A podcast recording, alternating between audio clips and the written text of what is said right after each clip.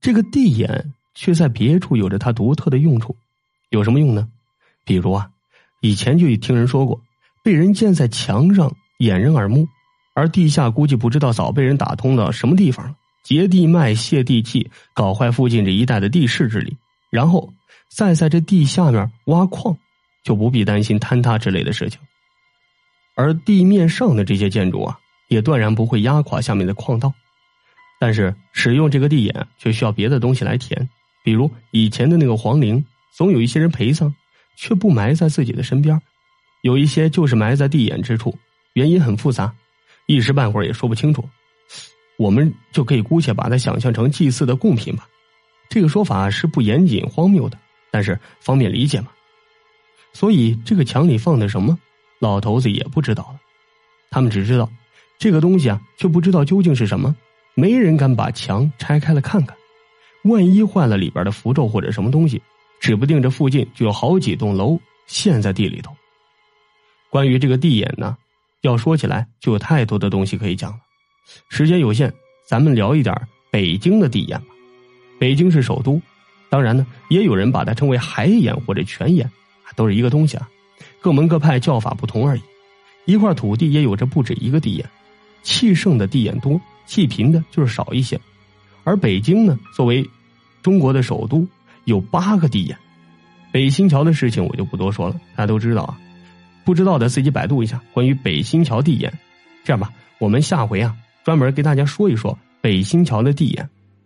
这事儿做不了假呀。日本人那次时间太远，没人说得清楚。但是文革和道路扩建、修建百货大楼时，却是发生了没几年。北京城很多老人都亲眼所见。说不定啊，楼里北京的同学父母小的时候也在现场围观过，这总不能是骗大家了吧？现在北新桥的地眼呢，据说是被盖在了那大楼的地基里，让人无法再去探寻。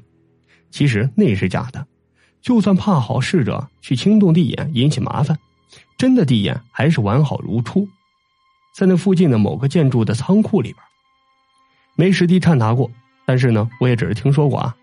大家有好奇的，那就死了这条心吧。还有专人看管的，你们是没办法靠近的。另外一个地眼呢，就是北海的白塔，旅游景点也很难靠近。还有一个呢，在玉泉山，说是呀被一个庙压着，其实也是障眼法。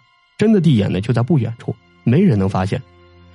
感兴趣的可以在冬季清早去玉泉山，遇见大雾了就在附近转悠，看着看着那里就会形成一个环形区域的水汽凝结，没有雾霜，那你就找到地方。不过，现在哎呀，北京一到冬天，你看这雾霾这么严重，估计想找也难了。老头子推测墙里也许夹的是赤顶，赤顶又是什么东西呢？赤顶是邪术里的一种代称，指的是人体天灵盖的那一圈皮头，因为生长位置就好像是鹤的鹤顶一般，所以啊，我们称它为赤顶。中原正统人家都是不用的，是苗疆的一种巫术。马来、泰国的将术也会大量使用这种东西。看这墙的建筑时间不会超过二十年，看这地理位置，也选在了几个居民楼之前。如果不是整片拆迁，那这堵墙无论如何是不会被拆除的，所以也算是安全。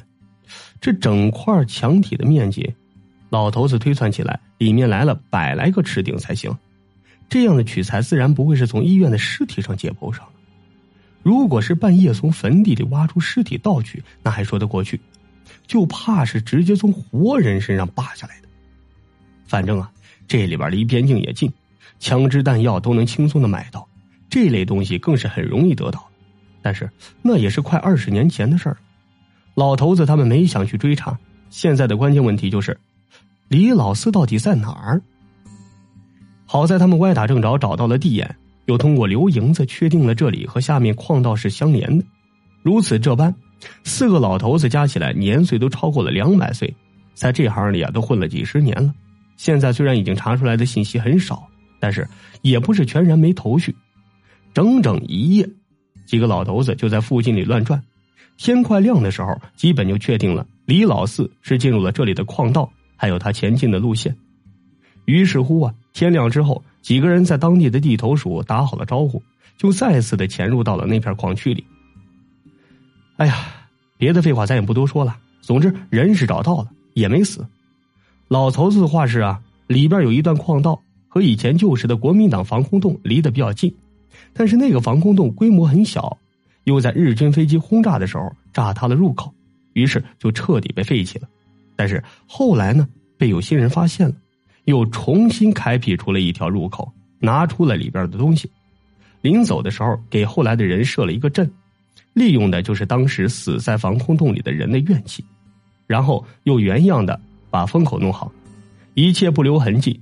但是这一切啊，林老四并不知晓。于是他在入洞之后，就发现自己被困在里边了。由于这一行他也不怎么熟悉，应该呢就是也不了解，只知道自己实在是很困难，打出一条出路，只能等着外边人来救。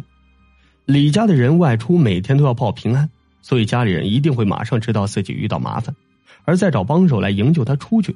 所以啊，这李老四呢也并不贪心，就使了归西法，在洞里假死了。